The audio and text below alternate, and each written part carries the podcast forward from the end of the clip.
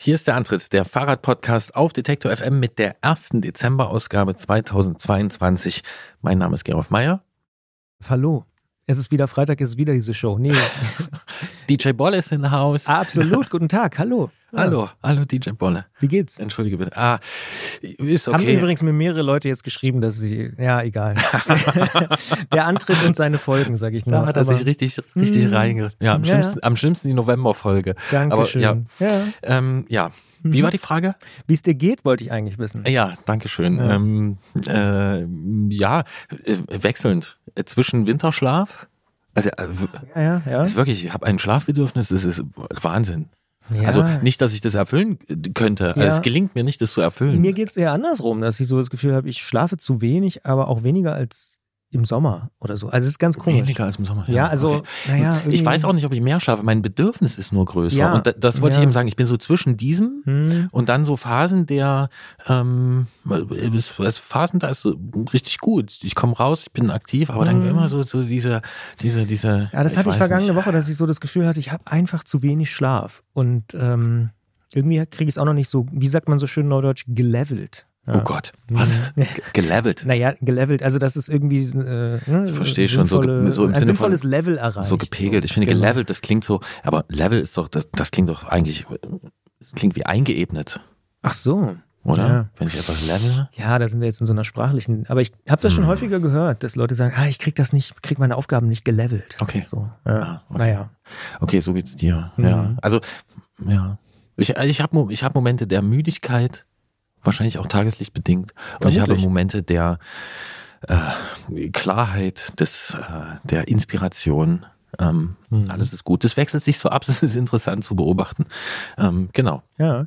Ich habe auch Momente der Freude, ähm, weil wir nämlich relativ viele Rückmeldungen bekommen haben, wieder in den letzten Tagen. DJ. Bolle. Ja, Ja. Unter anderem dazu. Äh, beispielsweise auch bei Mastodon. Ähm, ich sag's nochmal an der Stelle, wir sind jetzt als Detektor FM auch auf Mastodon. Ich bin auch dort und bin aktuell so ein bisschen der Mastodon-Level-Guy von Detektor FM, wenn das irgendwie Sinn ergibt. Na egal, ich betreue den Account gerade und da kriegen wir auch sehr, sehr viel Feedback immer zu den aktuellen Episoden vom Antritt, unter anderem auch zu DJ-Namen und so. Und ähm, das macht einfach gerade wahnsinnig viel Spaß und wir kriegen auch viele E-Mails äh, wieder in den letzten Tagen und ähm, auch das ist immer schön, wenn Hörerinnen oder Hörer äh, uns schreiben und Ideen haben. Und wir freuen uns wirklich ja auch immer über Kritik, aber du willst was sagen. Ne, es gibt eine E-Mail, die hat uns äh, erreicht und äh, bei der hast du gesagt, weißt du was, die lese ich einfach vor äh, in der neuen Aufzeichnung und dann reden wir drüber. Bevor es losgeht, ein kurzer Spot. Bald starten ja wieder die Grand Tours mit viel sportlichem Ehrgeiz, medialer Berichterstattung und leider auch mit schlimmen Stürzen. Die Teilnehmenden sind hoffentlich gut abgesichert, denn im schlimmsten Fall müssen sie ihre Karrieren beenden, weil der Sturz es unmöglich macht, weiterhin zu fahren. Aber nicht nur im Sport, auch in jedem anderen Beruf kann eine Berufsunfähigkeitsversicherung sinnvoll sein.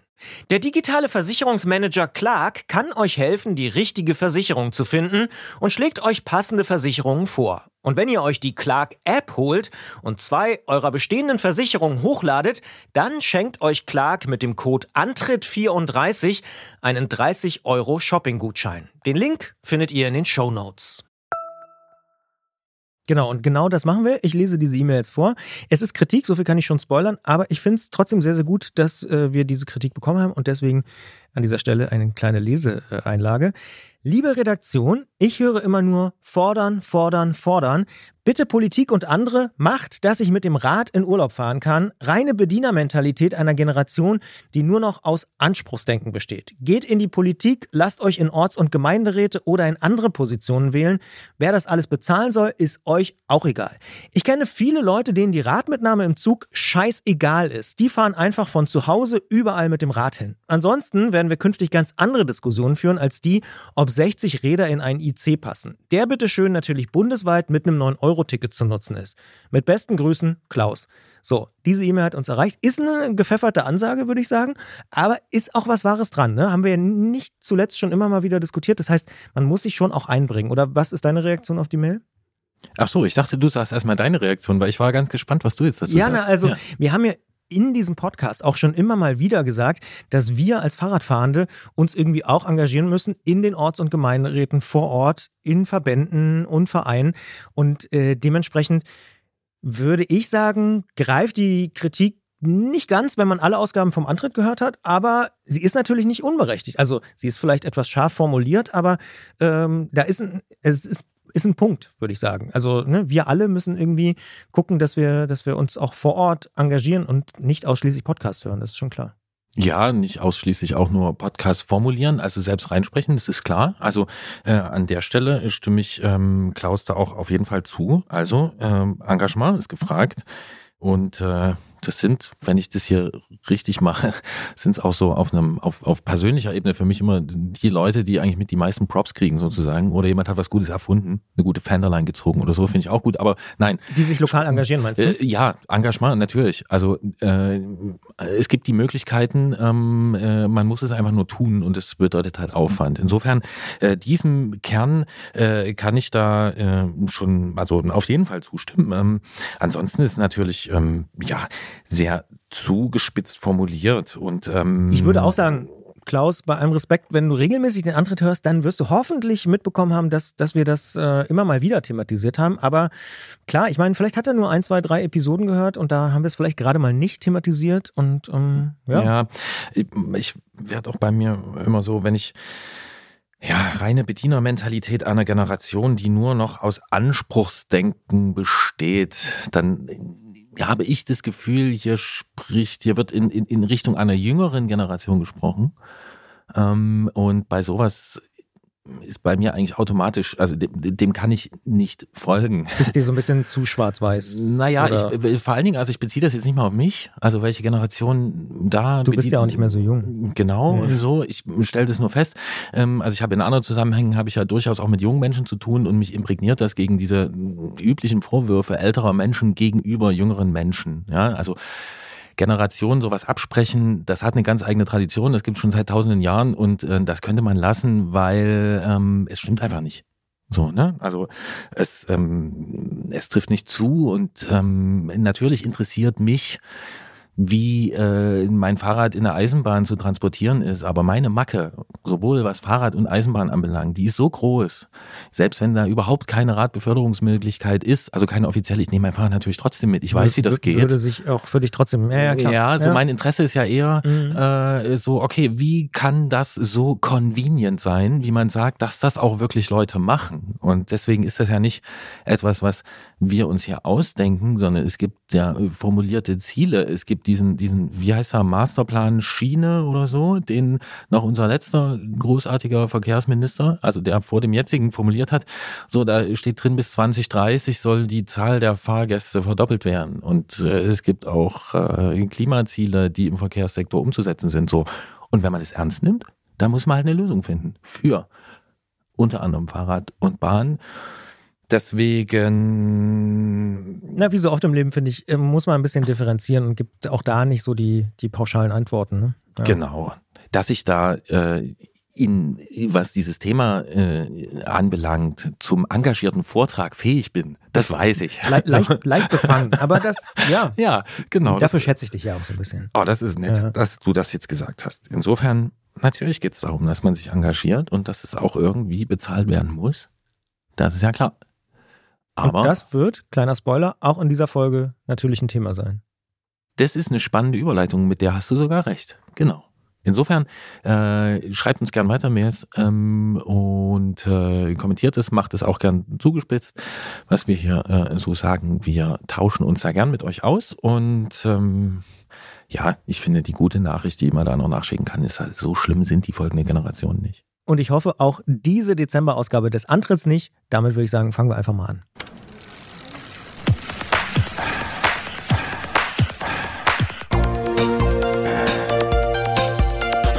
Antritt.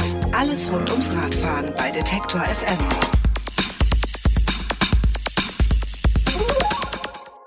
Es ist wieder diese Jahreszeit. Kaum ist das Tagelicht da, ist es auch schon wieder weg. Ab und zu fällt Schnee, manchmal Regen und überhaupt ist es relativ kalt. Außerdem ist der Boden entweder aufgeweicht, gefroren oder mit rutschigem Laub bedeckt.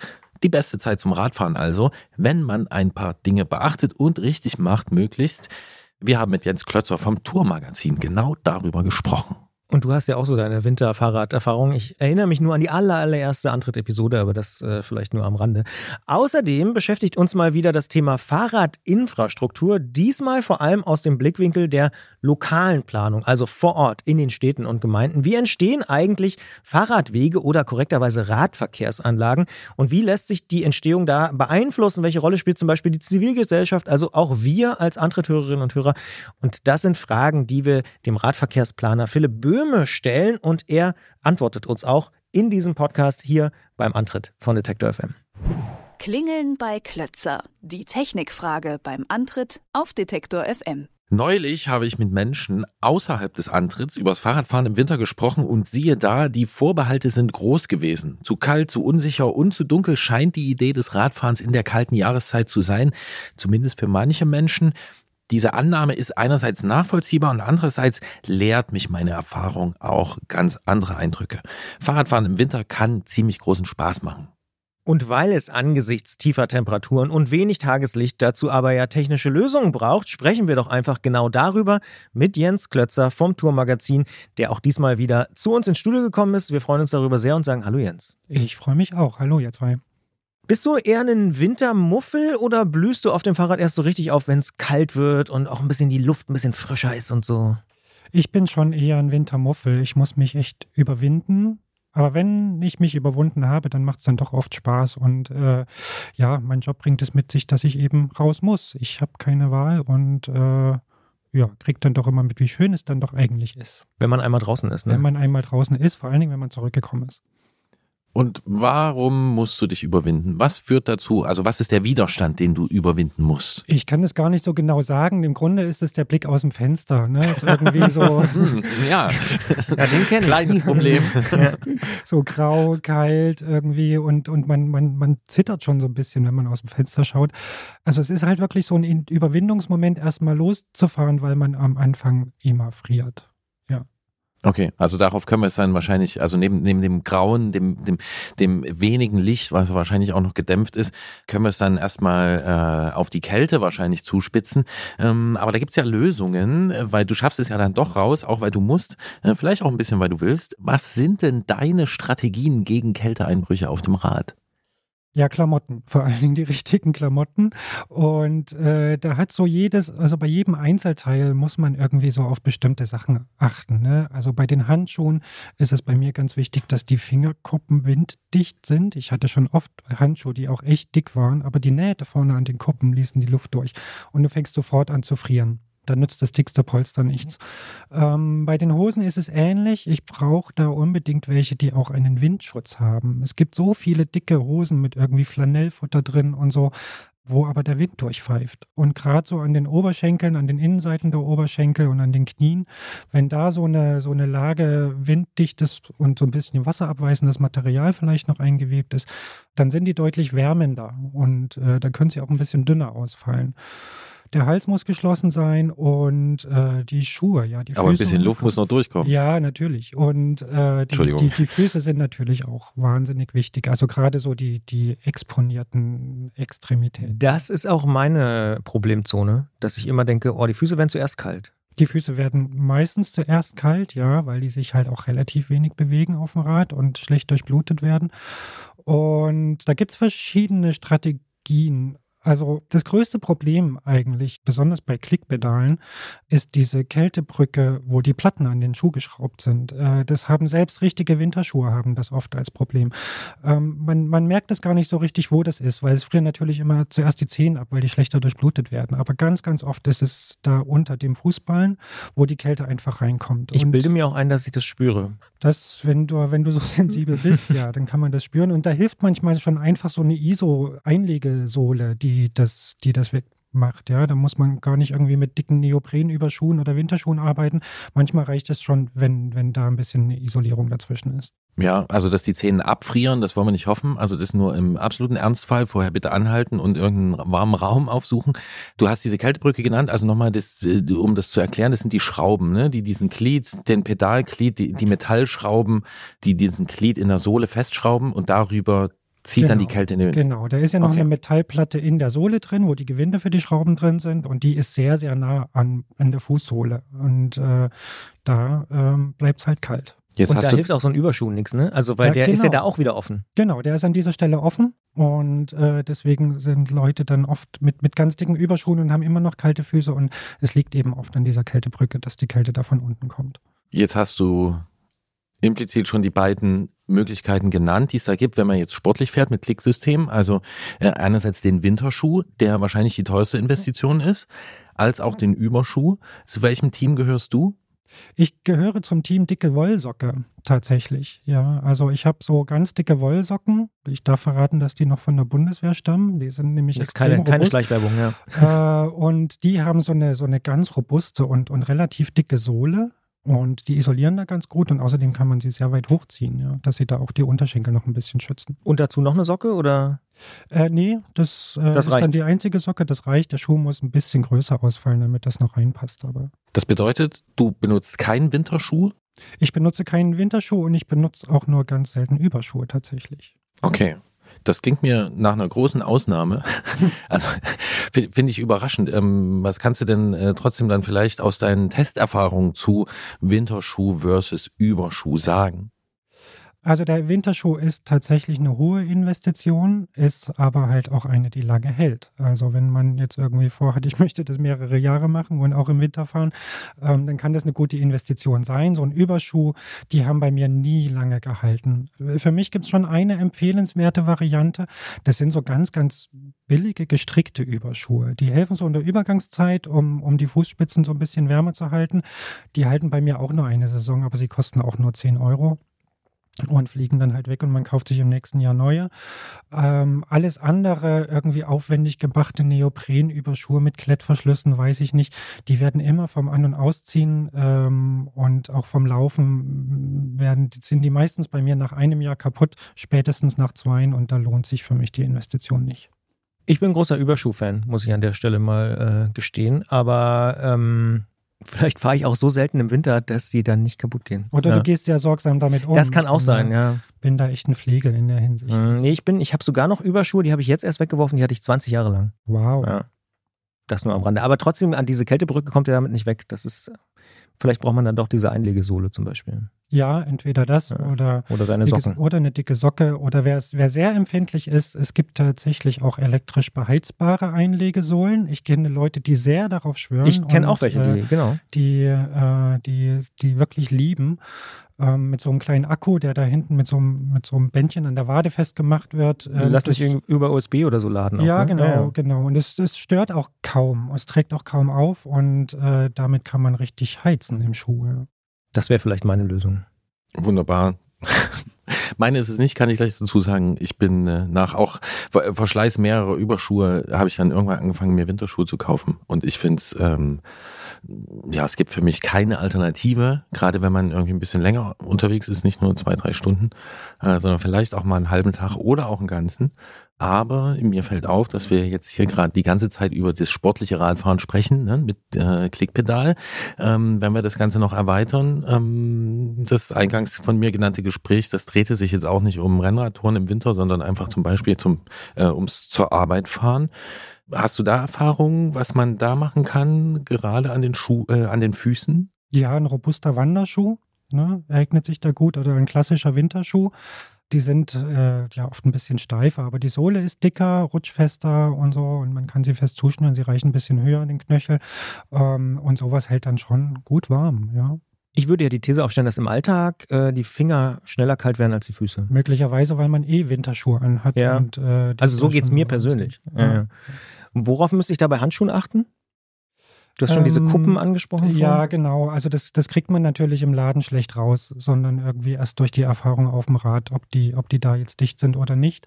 Ansonsten ja nicht zu dick, ne? sonst lässt sich das alles immer so nicht so richtig gut bedienen.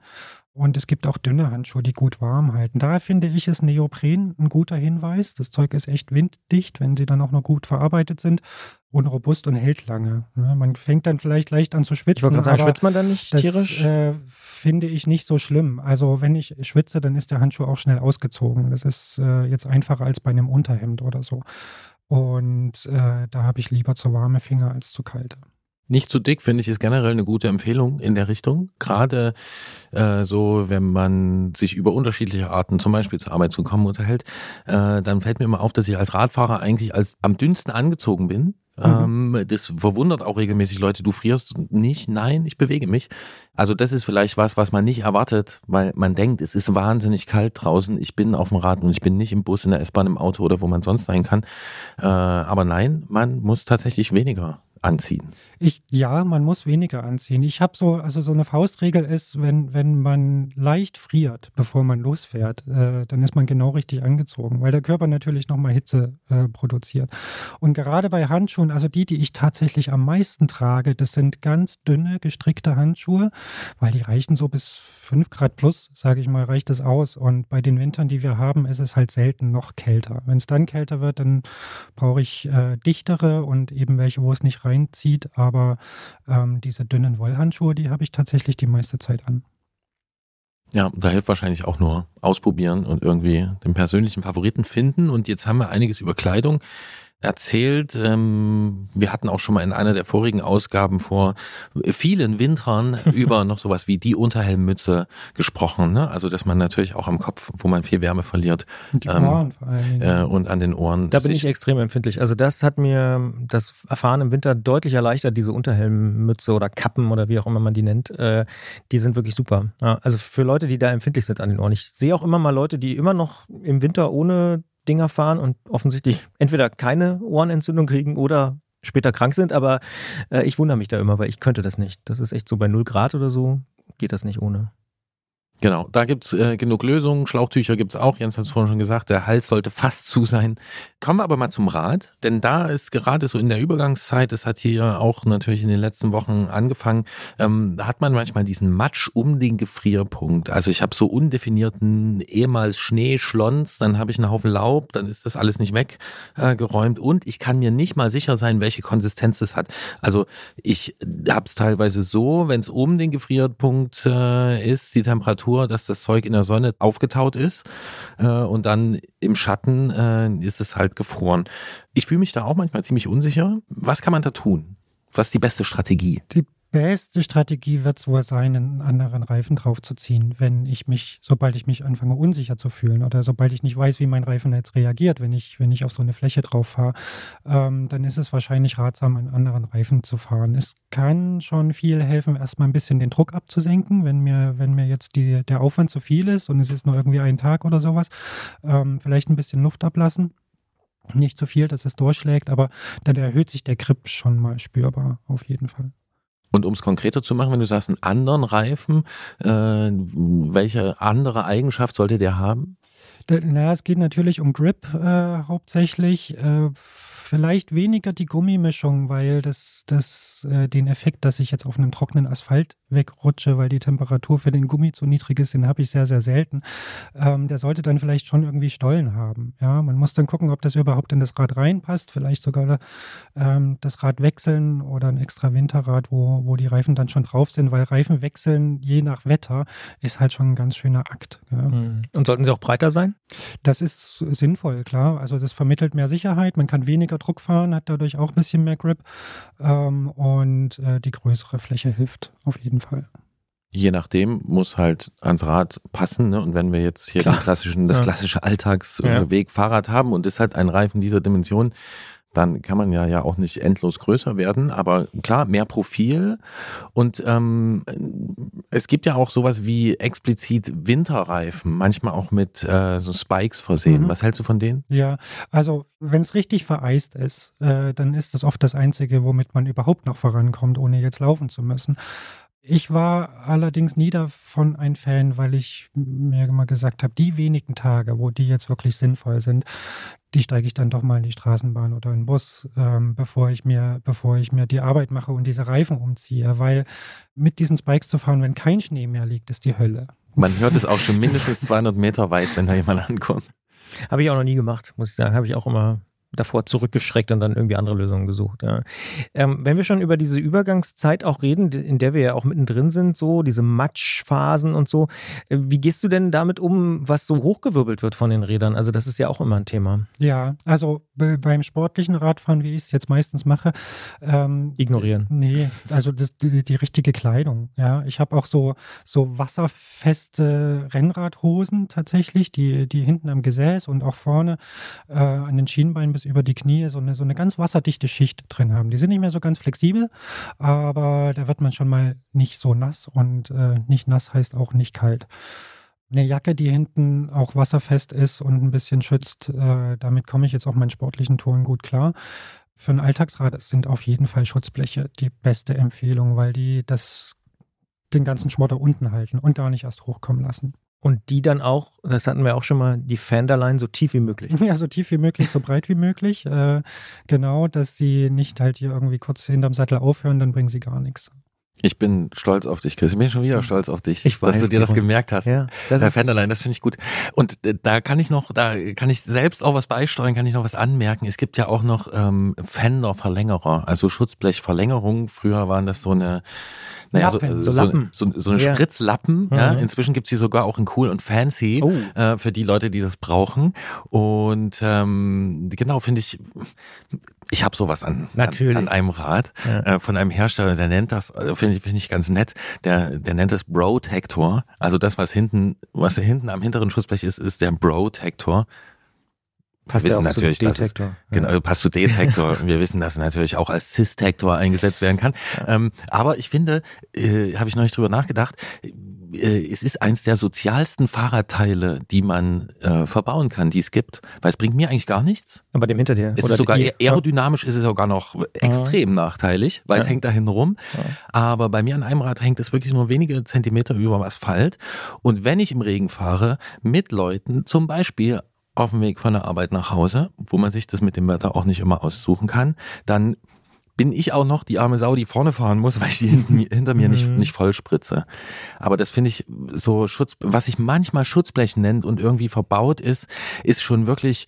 Da sieht man in der Stadt wirklich einiges. Ja, ja und es ist manchmal auch wirklich nur, also Schutzwirkung angedeutet, mhm. würde ich sagen. Ja.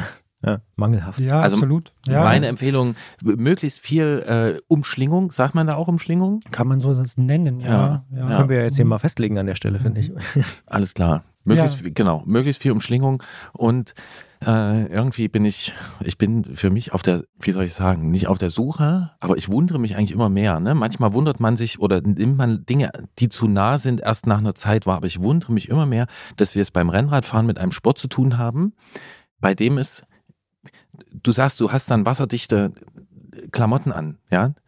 Heißt, wir reden hier über Matsch und Dreck, so dass der Matsch und der Dreck dich erreicht, das ist überhaupt nicht das Problem, sondern am Körper wird äh, da nach der Lösung gesucht. Gut, ähm, hat bei mir natürlich auch damit zu tun, dass ich Räder fahren muss, die jetzt nicht mir gehören und äh, an dem genau. selten Schutzblech verbraucht Der Klassiker ist. ist ja das Winterrad. Ähm, das hatte ich früher Genau, aber in die ja. Richtung denke ich, weißt du? Also ja, ja. es ist eine so schöne und elegante und auch irgendwie und natürlich körperbetonte Sportart, aber dass man dann hinten in der dreckigen Jahreszeit so einen braunen Streifen hat, das das nehmen alle hin oder ziemlich viele. Ja, wir das haben früher im Verein wirklich Winterräder gehabt und die sahen auch oft nicht so dolle aus, logischerweise. Ja, dran, Schutzbleche ne? dran. Ja, genau. Ein bisschen ja. aus wie so ein Kaufhaus. Äh, aber es war für den Winter die beste wie, Lösung. Wie ein Kaufhausrennrad.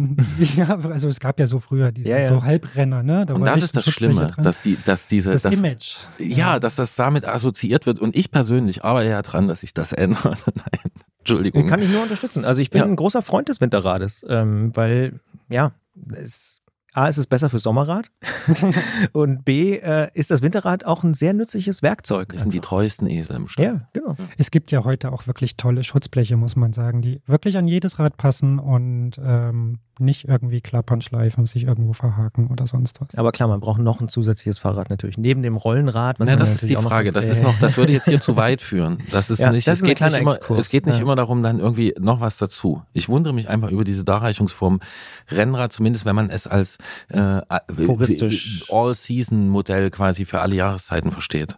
Ja. Ähm, aber Ich will das hier gar nicht zu sehr äh, einstreuen äh, und an die begrüßenswerte moderne Entwicklung des Schutzblechs, das ist also doch ein bisschen, es gibt inzwischen fancy Schutzbleche. So. Es gibt ja auch noch das Prinzip des Schönwetterrennradfahrens und dann fährt man halt nur, wenn es eben nicht schlammig und äh, nur kalt. Genau. Nur kalt, und so ein Beispiel. schönes Metallschutzblech, das blinkt dann in der Sonne. Herrlich, herrlich. So, aber wir wollten uns ja nach vorn bewegen. Das machen wir natürlich hier auch technisch bei Klingeln bei Klötzer Tubeless. Wir fahren natürlich alle fast alle. Fast alle. Ohne Schlauch, mit Tubeless Milch. Frage an dich, Jens. Was passiert mit der unterm Gefrierpunkt? So richtig weiß ich es nicht, ehrlich gesagt. Also meine Tubeless-Räder äh, stehen drin. Du hast So. den nächsten Date in der Und, Kältekammer. Äh, mein Winterrad hat noch Schläuche. So, und deswegen kann ich es gar nicht so genau sagen. Ich habe mal gehört, dass es, dass es Milchsorten gibt, die dann ausflocken, die man nicht bei zu tiefen Temperaturen verwenden kann, weil sie dann nicht mehr funktioniert. Aber Aber es geht bestimmt nicht bei 0 Grad los. Ne? wahrscheinlich Ja. nicht. Nee, wahrscheinlich sind es tiefere Minusgrade.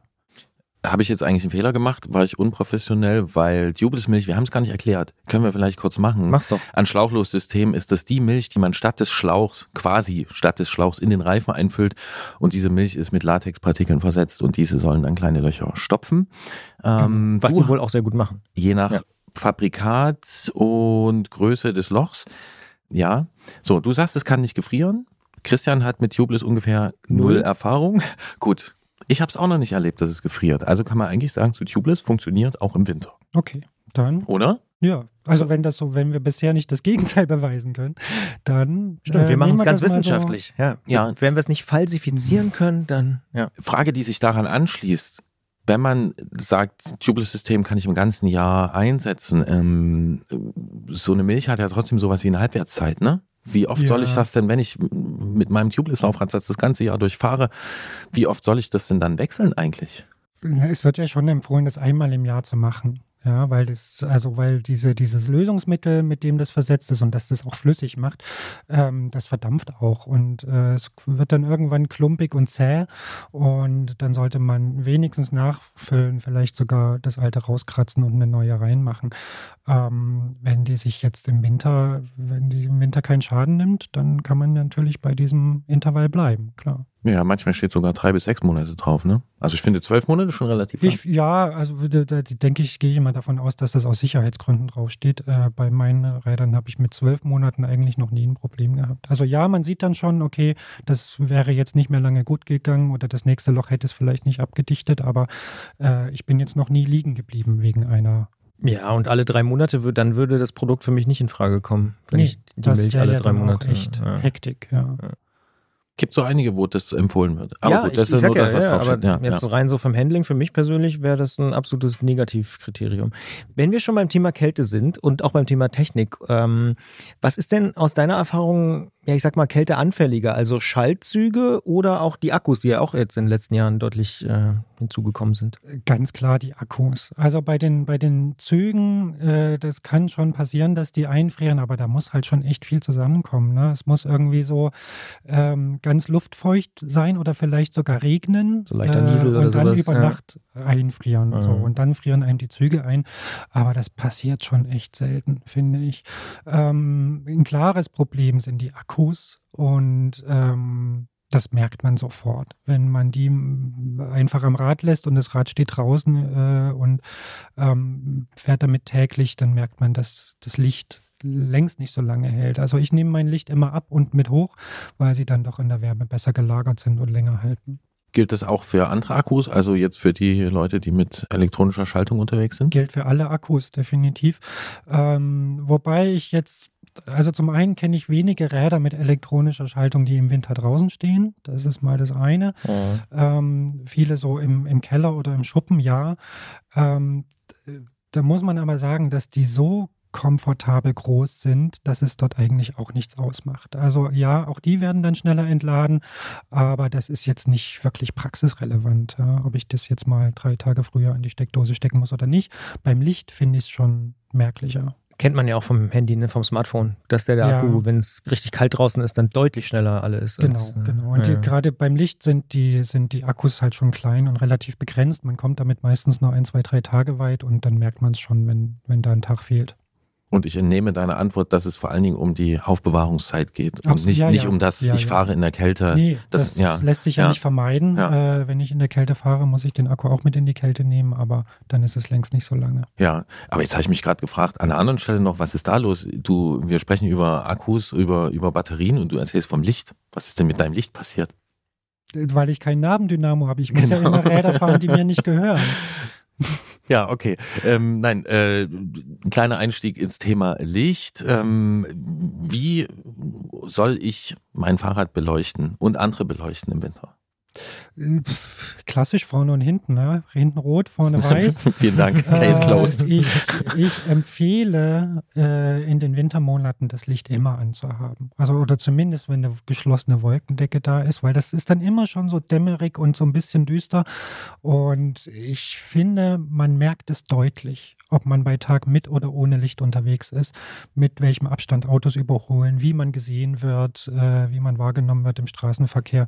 Ich fahre mindestens mit Rücklicht im Winter und äh, wenn der Akkustand komfortabel ist, auch vorne.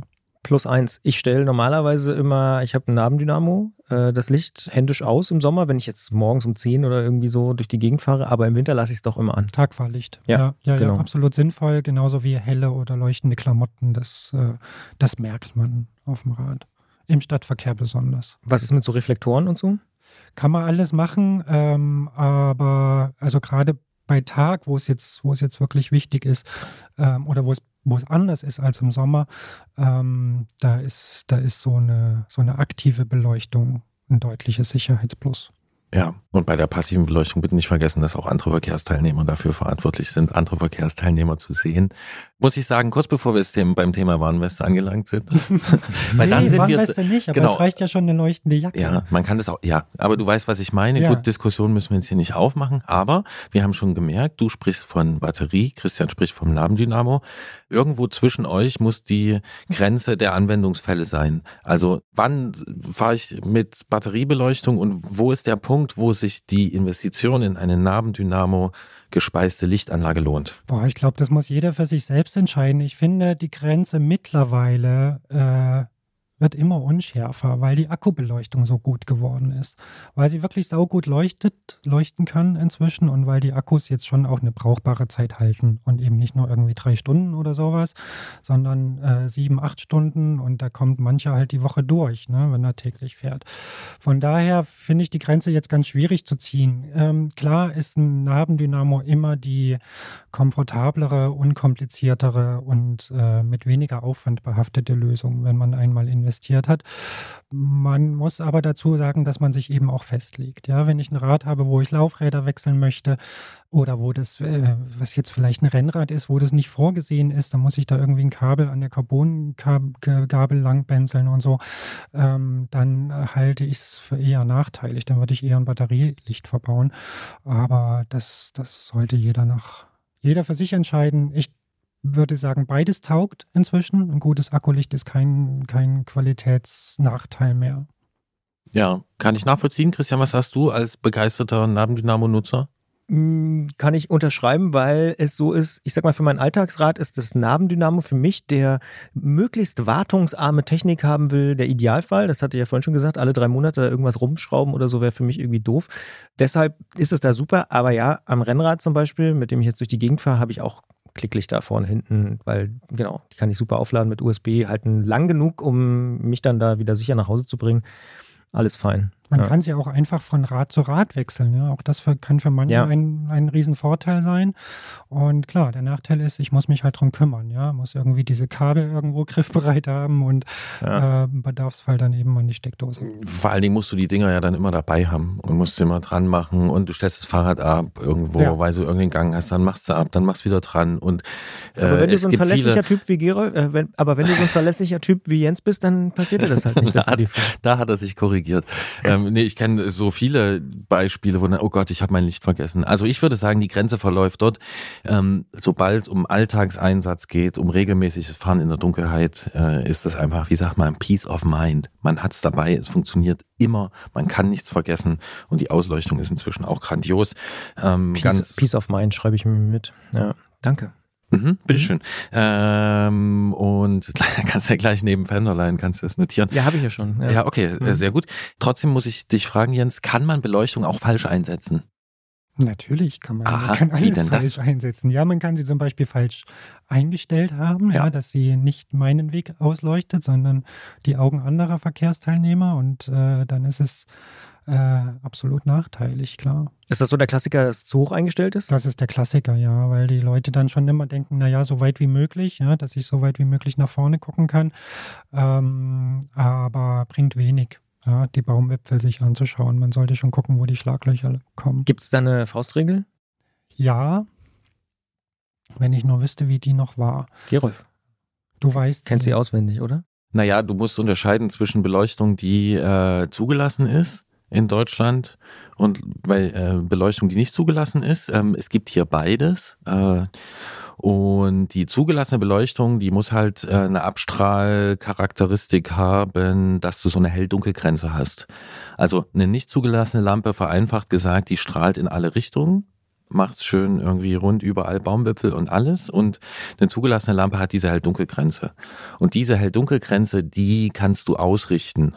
Ähm, das siehst du auch, wenn du im Dunkeln fährst, wenn du die Lampe höher oder äh, tiefer stellst und du kannst, da, es gibt einen Wert, die muss bei so und so vier Metern, muss die auf dem Boden treffen. Ich habe den Wert jetzt gerade nicht griffbereit. Aber das Wichtige ist, Hauptsache, du siehst diese Grenze, wenn du fährst. Auf der Straße. Du siehst vor dir auf der Straße das. Weil das, finde ich, ist der große Nachteil der wirklich, wirklich gut gewordenen Beleuchtung. Also erstmal ist es der Hit, finde ich, wenn man es vergleicht mit vor noch vor 10 Jahren, vor 15 Jahren und äh, so Halogenkram, das ist kein Vergleich, aber halt richtig einstellen, das machen manche Leute nicht und das blendet richtig arg. Also man sieht halt Weil sie halt so gut geworden ist auch, ne? Also Genau, es ist sehr, das ist die, das ist ja. die Kehrseite des. Mhm. Ja.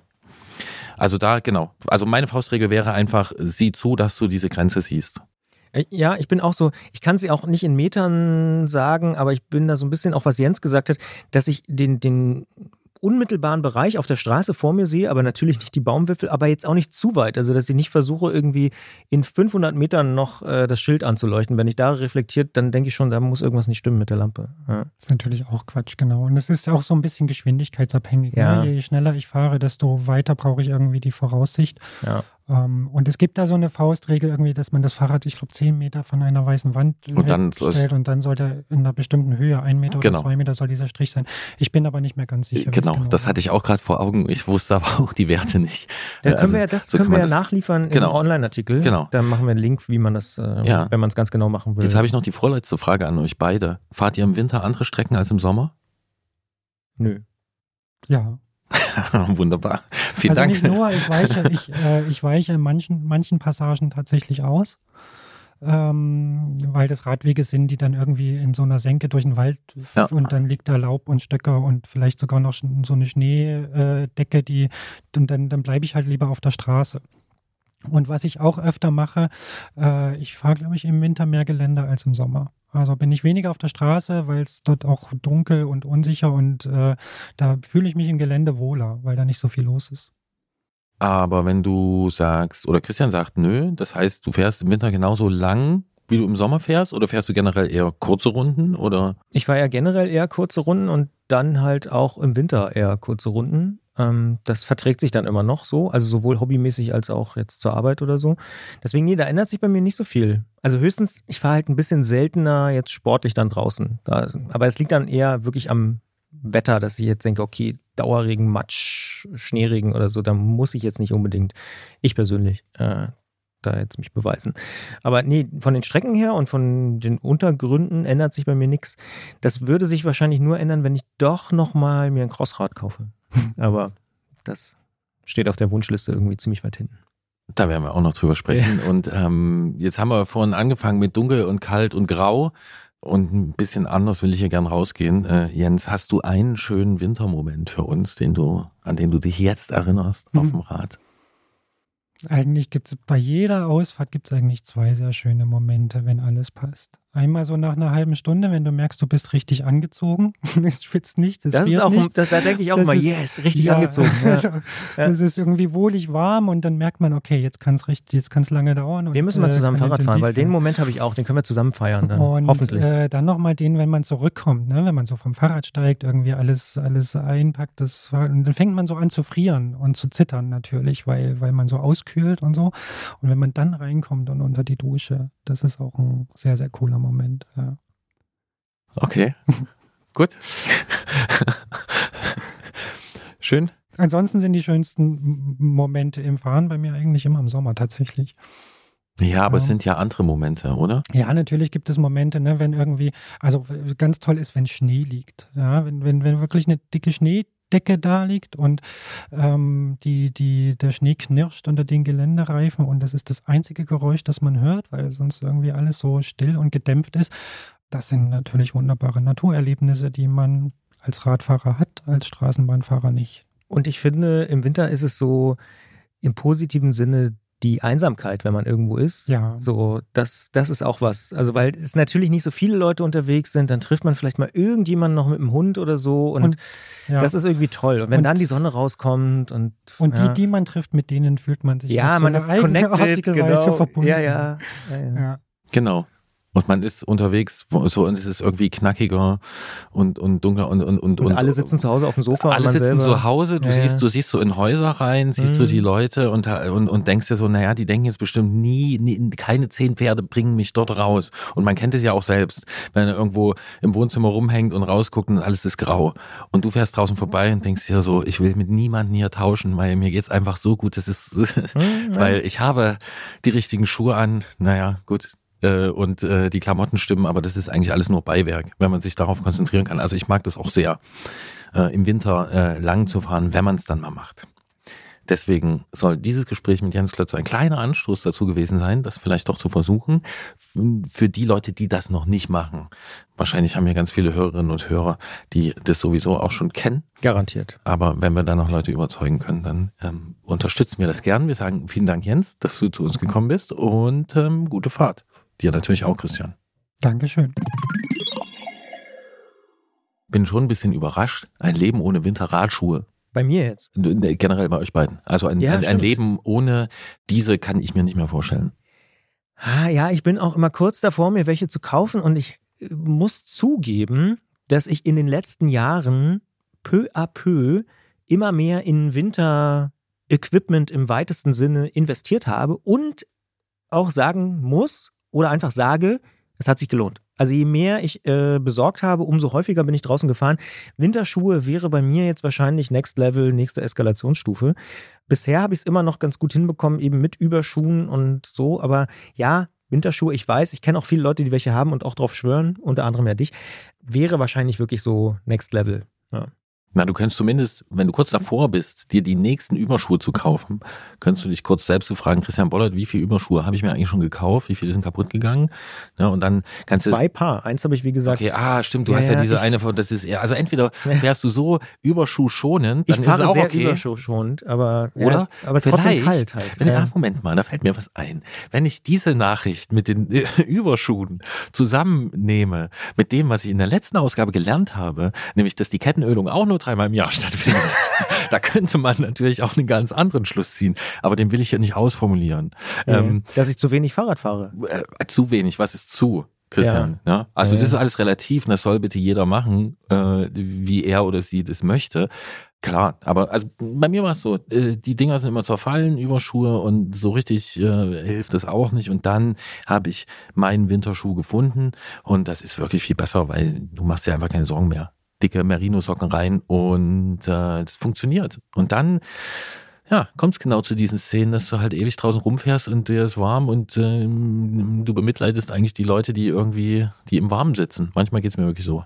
Oh. Ja, kann ich verstehen, aber ist schon auch nicht so günstig, oder? Also so 150 bis 300 Euro kann man schon mal schnell für einen Winterschuh ausgeben, oder? Ja, also ich glaube, ich habe, also das ist, stimmt, es kostet Geld. Ja. Ähm, ja, und äh, ich meine aber, ich habe vielleicht so um die 150 Euro ausgegeben. Also eher an der unteren Grenze. Ja, und so ein Überschuh, wenn das so was Dickes ist und so, die können halt auch mal 40, 50 Euro kosten und dann bist du dann auch irgendwann da und vor allen Dingen schenkt dir das halt Zeit auf dem Rad. Ne? Ist wieder Mhm. Geld, was es irgendwie kostet, klar, muss Ja, man haben, äh, muss man übrig haben quasi, aber ähm, ich finde es eine sinnvolle Investition. Das wollte ich dir hiermit nochmal als kleinen Tipp mitgeben. Drehen wir den Spieß doch mal um. Ist ja bald Weihnachten, Gerolf, ne? Mhm. Vielleicht hast du ja eine Idee, was du mir schenken kannst. Nur mal so als kleiner Impuls. Aber will ich natürlich nicht verlangen. Ein Winterschuh wäre ja schon toll. Und dann vielleicht nächstes Jahr noch den zweiten. Und dann können wir 2024 mal drüber reden, wie es ist. Da hier eine Aufnahme mitläuft, werde ich jetzt dazu überhaupt nichts sagen. Ja, ist vielleicht auch besser so. Überhaupt gar nichts werde ich dazu sagen. Ähm, und ähm, bis auf, dass ich dir natürlich schon jetzt frohe Weihnachten wünsche. Und ähm, genau, wir haben aber noch ein anderes Gespräch. Absolut. Und da geht es um lokales Engagement, haben wir ganz am Anfang schon thematisiert. Und es wird ein bisschen, ich sag mal, verwaltungssprecherisch, notwendigerweise. Aber ich kann schon so viel verraten. Ich persönlich habe viel gelernt. Hier im Antritt versuchen wir ja, das Thema Fahrrad möglichst umfassend und aus vielen Perspektiven zu beleuchten. Neben Ausfahrtsgeschichten, Technikfragen und Radsportthemen ist auch das Thema Radverkehr und Radverkehrspolitik und eben auch Planung ein ziemlich wichtiger Bestandteil dieses Podcasts. Im April haben wir ja zum Beispiel mit Katja Diel über ihr Buch Autokorrektur gesprochen und dabei die autozentrierte Planung und Politik in Deutschland thematisiert und auch diskutiert. Das Gespräch haben wir live aufgezeichnet hier im Felsenkeller in Leipzig und im Nachgang hat uns eine Mail erreicht von Philipp Böhme. Philipp ist Radverkehrsplaner in einem Planungsbüro und zusätzlich auch in der AG Verkehr beim Leipziger ADFC aktiv. ADFC, der Allgemeine Deutsche Fahrradclub. Philipp hat uns auf die im Gespräch mit Katja Diel etwas zu kurz gekommene lokale Ebene der Radverkehrsplanung hingewiesen und wir greifen dieses Thema gern nochmal auf. Darum ist Philipp zu uns ins Studio gekommen und wir sagen Hallo, schön, dass du dir die Zeit genommen hast. Hallo. Philipp, wir möchten in diesem Gespräch gern etwas besser verstehen, wie Radverkehrsanlagen entstehen, was es mit dieser lokalen Ebene auf sich hat und auch, wie sich diese Entstehung beeinflussen lässt. Fangen wir am besten mit dieser ersten Frage an. Wie entsteht eine Radverkehrsanlage?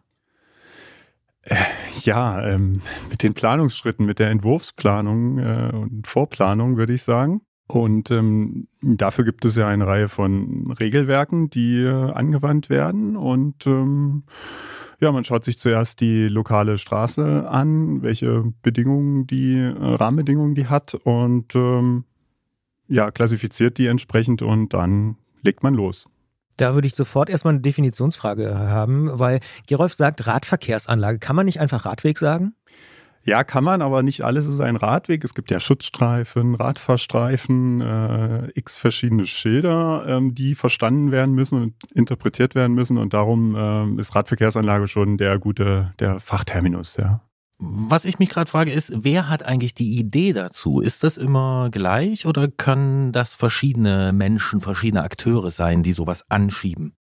Also Radverkehrsanlagen werden initial natürlich äh, geplant, meist eigentlich, wenn es ein Radverkehrskonzept vor Ort gibt in den Kommunen. Also ähm, da werden Maßnahmen erarbeitet. Das Radverkehrskonzept wird meist in einem Stadtrat äh, beschlossen. Und dann gibt es Aussagen da drin, wo Radverkehrsanlagen fehlen, Lückenschlüsse im Radnetz äh, äh, erfolgen müssen und ähnliches. Und dann ähm, ja, wird das sukzessive abgearbeitet. Natürlich können auch Bürgerinnen und Bürger ja, Bedarf an Radverkehrsanlagen anmelden, quasi ähm, sich an die Verwaltung wenden oder an die Politik. Aber im Grunde ist die Basis immer ein Konzept. Das heißt, wenn Gerolf und ich jetzt eine Idee hätten für einen coolen Radweg, dann sollten wir den lokalen Politikerinnen und Politikern mal schreiben. Zum Beispiel ähm, oder euch an der Entwicklung des aktuellen Radverkehrskonzeptes beteiligen.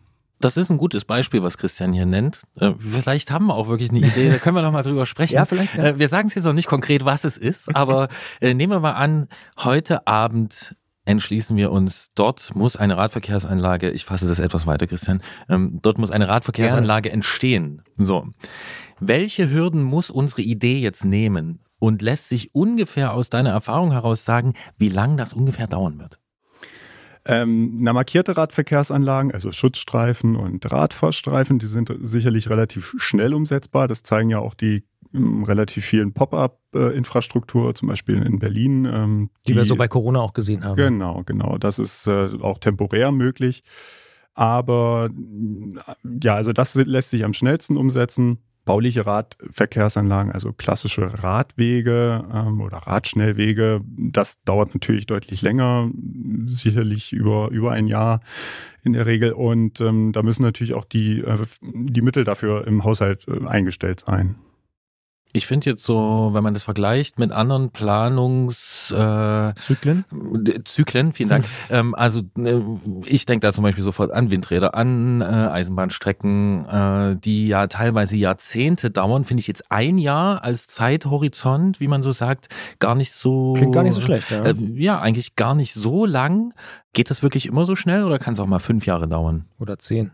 Ja, das hängt von den Rahmenbedingungen ab, wie gesagt, und ob es eine relativ einfache äh, Straße ist oder ob das eine Komplexmaßnahme wird, wie man zum Beispiel in Leipzig sagt, wenn also ähm, noch eine Straßenbahn mit äh, betrachtet werden muss und wenn sowieso ein grundhafter äh, Ausbau vorgesehen ist, ähm, dann dauert das natürlich äh, relativ lange. Ich glaube, so, so eine konkrete Zahl kann man da gar nicht, gar nicht angeben. Also es ist sehr unterschiedlich. Und ähm, ja, also an Hauptverkehrsstraßen, das äh, zieht sich. Und wer muss dann überzeugt werden, wenn wir unsere Idee irgendwo hintragen? Wo gehen wir hin? Ähm, ich stelle mir jetzt irgendein Amt vor, erstmal. Naja, man kann natürlich zuerst auch ähm, der Verwaltung schreiben, also der Straßenverkehrsbehörde zum Beispiel oder dem Stadtplanungsamt oder der, der, dem Verkehrs- und Tiefbauamt. Meist gibt es ja in allen Städten Ämter mit ähnlicher Bezeichnung und kann da mal fragen, wie sieht es aus? Äh, ist, bestehen Planungen an dieser, an dieser Straße? Man kann auch äh, in die Konzepte schauen, also in die Radverkehrskonzepte. Man kann auch in die unterschiedlichen anderen Planungskonzepte oder informellen Konzepte schauen, Lärmaktionsplanung und ähnliches. Auch da stehen ja häufig konkrete Maßnahmen an bestimmten Streckenabschnitten drin. Und ähm, dann wartet man mal ab, was da zurückkommt oder äh, ja, und äh, geht mit dem um, was in den Konzepten drin steht. Jetzt ist ja landläufig so ein bisschen die Idee, ja, das geht, aber das Geld ist nicht da. Was wir aber in diesem Podcast auch schon oft gehört haben, ist, dass es doch irgendwie Geld gibt und du schreibst auch in deiner E-Mail, entsprechende Fördergelder, die sind eigentlich da, werden aber oft nicht abgerufen. Wie, wie geht denn das? Na, das äh, muss man ja differenzieren. Also vom Bund gibt es äh, sehr, sehr viele Fördermittel in den letzten Jahren, wobei noch zu sehen sein wird, wie das in den nächsten Jahren sich äh, weiterentwickelt. Im Moment ist die Tendenz dann wieder sinkend.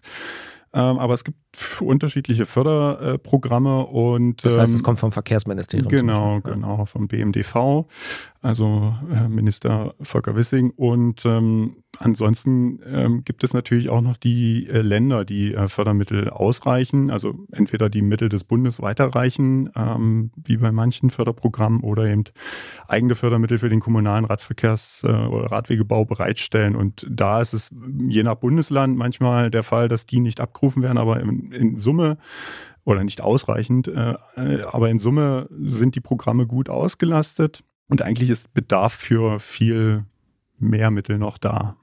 Gut. Wir haben außerdem den Eindruck gewonnen, dass neben der Finanzierung, von der wir jetzt einfach mal ausgehen, dass die gesichert ist, dass es dann schon auf den sogenannten Goodwill in den Behörden auch ankommt. Also es scheint uns so zu sein, dass manchmal so eine gewisse Verzögerung auch konkret auf einzelne Personen äh, zurückläuft, ohne dass wir da konkret Beispiele kennen. Ist das so? Sind es am Ende konkrete Personen in Ämtern, die entscheiden, Radverkehrsanlage gebaut oder nicht? Ähm, ja, also das sind die straßenverkehrsrechtlichen Anordnungen. Dann gibt es natürlich auch noch ähm, ja, den, den Radinfrastrukturausbau jetzt mit klassischen Radwegen. Auch das sind am Ende, wenn da ein blaues Schild hinkommt, ähm, also mit dem, das blaue Schild mit dem Fahrrad oder mit dem getrennten G-Radweg, egal. Das sind natürlich am Ende auch Anordnungen, da kommt aber noch die bauliche Seite dazu. Das heißt also, da gibt's, gibt es in den Ämtern eine gewisse, eine gewisse Arbeitsteilung. Und, ähm, und ähm, ja, natürlich hängt das auch von den personellen Kapazitäten ab und auch von den personellen Kompetenzen, welche Infrastrukturen man sieht und welche Leitfäden herangezogen werden, welche äh, Regelwerke wie ausgelegt werden. Und äh, genau, da gibt es immer Spielraum, der unterschiedlich genutzt wird. Das heißt mal positiv gesagt, wenn es irgendwo besonders schnell geht, liegt es vielleicht auch daran, dass die Mitarbeiterinnen und Mitarbeiter daran ein besonderes Interesse haben und den Leitfaden so auslegen, dass beispielsweise schneller gebaut wird. Ähm, Kann man das so sagen? Ja, also oder dass eben die Strukturen in den äh, Verwaltungen entsprechend effizient gestaltet sind, dass es da äh, vielleicht ja auch Taskforce für Rad- und Fußverkehr gibt. Äh, in der Regel wird ja jetzt äh, immer mehr beides zusammengedacht unter dem Oberbegriff Nahmobilität. Also da kommt es natürlich auf, äh, auch, auch auf die Arbeitsstrukturen an und ähm, ja, natürlich auch, ob der Fachbezug ein entsprechender ist für den Rad- und Fußverkehr und da ein entsprechendes Engagement vorliegt. Ja. Also Leidenschaft fürs Fahrradfahren, um es mal so platt auszudrücken. Zum Beispiel kann nicht schaden, ja. Dem entnehme ich, dass es äh, zum Beispiel ein guter Ansatzpunkt wäre, eben nicht nur, äh, dass Christian und ich, äh, wir uns gegenseitig überzeugen von der Relevanz unseres neuen, unserer neuen Radverkehrsanlage, sondern eben ja auch, überzeugt, ähm, genau, ja, sondern eben auch äh, die Personen, die das letzten Endes umsetzen. Du hast eben von Anordnung gesprochen. Ähm, wer ordnet die Anordnung an eigentlich? Die Straßenverkehrsbehörde. Also okay. Also die, genau, die am Ende, ähm, ja, und wenn das ähm, wenn sozusagen ihr nicht äh, auf positive Resonanz stoßt äh, in euren Bemühungen, dann wäre natürlich noch eine andere Option. Dann müsstet ihr zum Beispiel auf die lokale Politik zugehen und euch da vielleicht Unterstützung holen. Ne? Dafür gibt es ja Stadtbezirksbeiräte und ähnliches, äh, Bürgeranfragen, Petitionen. Also da gibt es ja jede Menge Möglichkeiten, die die Bürgerinnen und Bürger haben, um ja, ähm, Dinge voranzubringen. Dinge voranzubringen. Du hast jetzt gesagt, äh, und nehmen wir mal diesen Fall, ich finde das wirklich ein ganz gutes Beispiel. Wir haben jetzt eine super Idee für diesen Radweg. Wir sind da jetzt hingegangen, oder die Radverkehrsanlage, Gerolf, ist schon alles korrekt. Äh, wir sind da jetzt hingegangen und ähm, vielleicht haben wir ja das, das, Gefühl, doch, da in der Verwaltung hat man offenes Ohr, aber man ist noch nicht so ganz überzeugt. Was, was können wir denn noch tun? Also in deiner Mail schreibst du auch, es ist am Ende auch viel ehrenamtliches Engagement nötig. Genau, ohne Zivilgesellschaft geht es, äh, denke ich, nicht. Also es braucht auch einen gewissen Druck aus der Zivilgesellschaft oder eben ähm, ja, ähm, konstruktives Mitgestalten.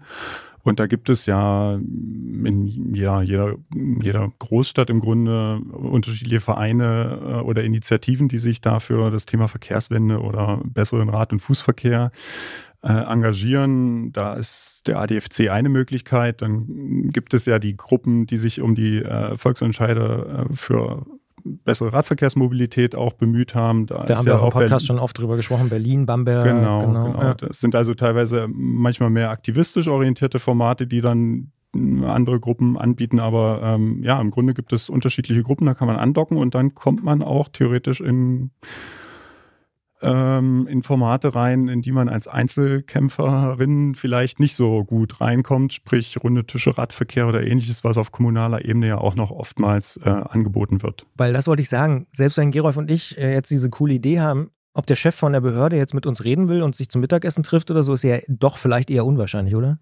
Wenn ich da jetzt einfach anrufe und sage, hallo, Christian und Gerolf sind's, äh, wir haben eine tolle Idee für eine Radverkehrsanlage. Ja, bis zum Chef oder der Chefin kommt man da in der Regel wahrscheinlich ja. nicht, ja. ja dieses zivilgesellschaftliche Engagement, was du angesprochen hast, das Ehrenamt, ist ja auch was, was du ausübst. Neben deinem Beruf bist du, wie äh, in der Anmoderation genannt, in dieser AG Verkehr beim Leipziger ADFC. Wie aufreibend ist denn das alles? Ähm, das hängt von den Planungen ab, die wir, mit denen wir uns befassen. Ähm, Im Grunde ist das ein relativ altes Gremium, an dem ich jetzt erst seit ein paar wenigen Jahren dabei bin. Ähm, es ist einfach dann die Vorbereitung, ähm, die, man schreibt Stellungnahmen, man äh, nimmt an so eine Art runden Tischradverkehr mit der Kommune teil. Also das sind alles äh, Arbeiten, die da anfallen ja, also von daher, man kann es schon, man kann damit schon ein paar Stunden in der Woche zubringen. Wenn ich dir jetzt so richtig zugehört habe, dann ist aber auch, ich sage das jetzt mal positiv, viel Verständnis auch für die Verwaltung entstanden, weil du benutzt auch die Begriffe von denen und also man, man geht schon auch aufeinander zu und muss auch, glaube ich, so ein bisschen austarieren, offenbar. Also es ist auch ein, so ein bisschen so ein zähes Ringen, oder? Äh, ja, weil das Thema komplex ist, das braucht schon eine gewisse Einarbeitungszeit von äh, Laien, ne, sich in das Thema zu vertiefen. Und natürlich muss man dann auch irgendwann diese ja, Fachsprache auch mit den Verwaltungen aufnehmen, damit man ja sich versteht. Und ähm, ja, die Interpretation, das Regelwerk ist ja alles nicht unbedingt ähm, ja, in Stein gemeißelt. Es gibt Interpretationsspielräume, es gibt äh, immer verschiedene Lösungen und das hängt dann eben auch ne, davon ab, wie, werden, wie wird abgewogen. Und da haben, hat die Zivilgesellschaft vielleicht manchmal andere Vorstellungen als, ähm, als ähm, ja, am Ende in den Verwaltungen, weil die auch alle Interessen äh, berücksichtigen müssen und ähm, kommen dann gegebenenfalls zu anderen Ergebnissen und damit ist man manchmal zufrieden und manchmal weniger zufrieden. Nun gibt es unter den Menschen, die zum Beispiel in dieser Stadt Rad fahren, aber sicher auch in vielen anderen Städten und Gemeinden Rad fahren, sicher eine ganze Menge, die eine Meinung zum Thema Radverkehr und Radverkehrsanlagen haben. Du bist jetzt einer von denen, die sich da wirklich engagieren, in dieser AG Verkehr äh, drin ist und auch den Kontakt zu den Ämtern ähm, hält. Wie fühlst du dich denn unterstützt von dieser, ich nenne es mal Radfahr-Community? Hast du das Gefühl, das, was ihr da macht, was ihr ja meinem Verständnis nach auch so für alle in Leipzig auf dem Rad macht, wird genug von den Leuten in Leipzig auf dem Rad honoriert? Oder könnte da noch mehr Rückenwind kommen? Es sind ja nicht nur wir, es sind ja auch andere äh, Gruppen, die da aktiv sind, ähm, wie auch in anderen Städten. Und ähm, da ist ja auch eine gewisse Vernetzung da und Unterstützung. Ne? Man äh, verabredet sich zum Beispiel zum Parking Day und anderen äh, Formaten. Und ähm, es kann ja auch jeder sozusagen da seine Schwerpunkte setzen. Die einen machen lieber Demos oder melden Demos an ähm, und machen lieber aktivistische Formate, andere, wie ich, schreiben lieber Stellungnahmen. Das äh, ist jedem ja mehr oder weniger freigestellt. Das Problem ist mehr oder weniger nur, dass es natürlich immer mehr Unterstützung personell sein könnte. Also man kann, es könnten immer mehr, mehr Personen sein und ähm, ja, also eine höhere Beteiligung wäre, wäre immer gut oder mehr Unterstützung, ja. Jetzt habe ich vorhin, ähm, ich sag mal, auf euch angespielt, die ihr da aktiv seid und ich sag mal, in die Richtung der Verwaltung, der Politik und so agiert. Wie ist denn in die andere Richtung? Also hast du das Gefühl, dass durch deine und eure Arbeit auch auf der anderen Seite, also beispielsweise bei der Verwaltung, auch mehr Verständnis für das Thema Radverkehr mittlerweile entstanden ist in den Jahren, wo du jetzt dabei bist? Na, es findet ja auch ein gewisser Wandel in den Verwaltungen statt. Also das ist ja nicht nur hier so, sondern auch bundesweit. Ähm, die Planungsparadigmen haben sich geändert. Das äh, Auto hat nicht mehr einen, diesen hohen Stellenwert, den es mal hatte in der Planung weil einfach die Probleme, die äh, verursacht werden durch Lärm, Emissionen, Flächenbedarf und so weiter so hoch sind äh, oder so groß sind, dass, äh, dass da ein Umdenken stattfindet. Und entsprechend ähm, sind ja auch in den Verwaltungen neue Strukturen entstanden, mehr Personal für Rad- und Fußverkehr, nicht in allen Kommunen, das hängt auch, ist auch sehr unterschiedlich. Ähm, und von daher haben wir auch hier ähm, ja schon Gegenparts, mit denen man dann entsprechend gut zusammenarbeiten kann. Aber es ist natürlich trotzdem bei manchen einzelnen Planungen ähm, dann Diskussionsbedarf da und ähm, oder es herrscht schon ein gegenseitiges Verständnis, aber natürlich haben alle unterschiedliche Rollen. Ähm, ja, im Gespräch mit Katja Diel haben wir die Frage gestellt, wie wir als Radfahrende die Verkehrswende hin zu Fuß- und Radverkehr gut unterstützen können. Und dabei haben wir vor allem über eine Petition auf Bundesebene gesprochen. Aus dem Gespräch mit dir äh, und auch der weiteren Beschäftigung mit dem Thema haben wir den Eindruck, dass sich eben auch lokal viel verändern lässt, wenn, flapsig gesagt, genug Leute den Hintern hochbekommen. Was ist denn alles möglich, wenn man das macht? Also zunächst diese Petition auf Bundesebene damals oder generell, dass äh, im Bund mehr passiert, ist schon notwendig. Da ist ja insbesondere die Straßenverkehrsordnung im äh, Fokus. Äh, das äh, zeigen ja auch immer oder da machen, das machen ja auch immer alle Verbände äh, deutlich dass die dringend modernisiert werden muss, auch das Straßenverkehrsgesetz, äh, weil das den die Behörden schon oder die Kommunen behindert in der Freiheit, Tempo 30 anzuordnen oder eben andere Regelungen zu treffen. Und lokal kann durch mehr zivilgesellschaftliches Engagement natürlich auch eine Kontinuität äh, mehr hergestellt werden in der Arbeit der Verbände und der Umweltverbände zum Beispiel. Und man könnte dann ja vor Ort auch zum Beispiel mehr Parking Day Lokalitäten bespielen oder ähnliches andere äh, Formate durchführen, wo man, eine, wo man eine entsprechende ja, Öffentlichkeitswirksamkeit hat.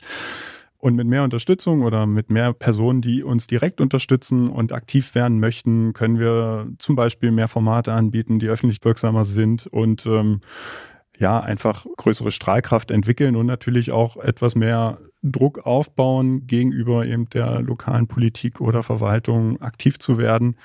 Jetzt aber, was man genau mehr erreichen könnte, was Radinfrastruktur angeht, zum Beispiel, das ähm, lässt sich schwer quantifizieren. Das lässt sich schwer, ja, ganz schwer mhm. quantifizieren. Aber man könnte schon sagen, und das haben wir ja auch immer mal wieder hier thematisiert, wir haben oft festgestellt, dass beispielsweise auf Bundesebene die Industrie relativ wenig macht. Das ist hier häufig kritisiert worden im Podcast. Aber wenn wir alle als Fahrradfahrende uns da ein bisschen mehr engagieren würden, um jetzt mal uns quasi an die eigene Nase zu fassen, dann wäre schon mehr möglich. Oder wie Papa früher gesagt hat, viel hilft viel. naja, mehr, äh, mehr Druck. Es muss halt auch in der Politik gesehen werden, dass äh, also auch in den Stadträten, äh, den Stadträtinnen und Räten bewusst werden, dass, äh, dass ein entsprechender Bedarf da ist, dass äh, ein Druck da ist, dass ähm, Infrastrukturen oder Verbesserungen eingefordert werden, weil die Menschen besser mobil sein wollen und zum besser mobil sein wollen gehört eben bessere Bedingungen für Rad- und Fußverkehr, die dann die Grundlage dafür sind. Oder anders gefragt, ist da noch Luft nach oben in Sachen zivilgesellschaftlichem Rückenwind? Ich höre da ein Ja. Äh, das hängt, äh, also das ist halt lokal sicherlich sehr unterschiedlich. Also das hängt eben wirklich von den Kommunen ab und wie da äh, Akteure unterwegs sind ähm, und die Themen mittreiben. Und äh, in manchen Kommunen ist es auch umgedreht. In manchen Kommunen kommt äh, der Impuls eher aus von der Verwaltungsseite. Also das ist äh, durchaus sehr unterschiedlich. Gibt es denn vielleicht, um das konkret zu machen, auch Beispiele, wo du sagst, wow, da hat es richtig gut geklappt, da war die Zivilgesellschaft in der Stadt oder der Gemeinde irgendwie besonders stark und hat auch echt was erreicht? Du hast die Radverkehrsentscheide schon angesprochen. Wäre das so Bamberg, Berlin oder so? Oder? Na, die Entscheide waren sicherlich in der Hinsicht ganz gut, dass sie eben äh, wirklich da eine ja, Öffentlichkeitswirksamkeit entfaltet haben und dann die Politik auch dazu gedrängt haben, entsprechende ambitionierte Ziele aufzunehmen und auch in den entsprechenden ja, Stadtparlamenten zu verabschieden, was dann auch wieder einen anderen ja, Handlungsdruck erzeugt. Und ja, gute Beispiele, wo Radverkehr jetzt auf großstädtischer Ebene relativ progressiv vorangetrieben wird, ist, denke ich, ja, sicherlich in Teilen Berlin, aber nicht alle Bezirke. Das ist ja auch sehr unterschiedlich. Bremen, Frankfurt, also relativ viele Großstädte haben, auch in Hamburg passiert relativ viel. Da werden mich die Hamburger jetzt wahrscheinlich prügeln für. Ähm, Weil die Critical Mass Leute das anders sehen? Oder? Wahrscheinlich. Also das ist ja, der Aufholbedarf ist riesig. Also der Investitionsstau ist, ist groß. Aber gut, das war ja in London und Paris auch nicht anders vor ein paar Jahren, ne? Und da hat man auch irgendwann angefangen. Genau.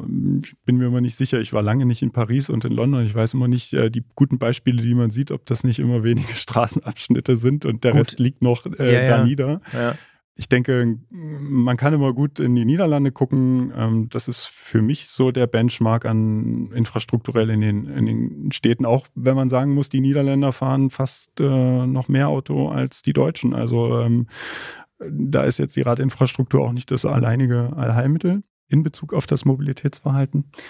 Ja, also es gibt positive Beispiele in deutschen Kommunen. Auch in Leipzig passiert viel, der Innenstadtring zum Beispiel. Ähm, also auch mutige äh, Entscheidungen, die da gefällt worden und umgesetzt worden sind. Also es ist überall etwas, was sich entwickelt und was äh, ja Hoffnung gibt, dass, äh, dass die Entwicklung weitergeht in die Richtung.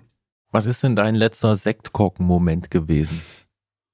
In Sachen Radverkehrsanlage. Ja, danke. Ja, genau.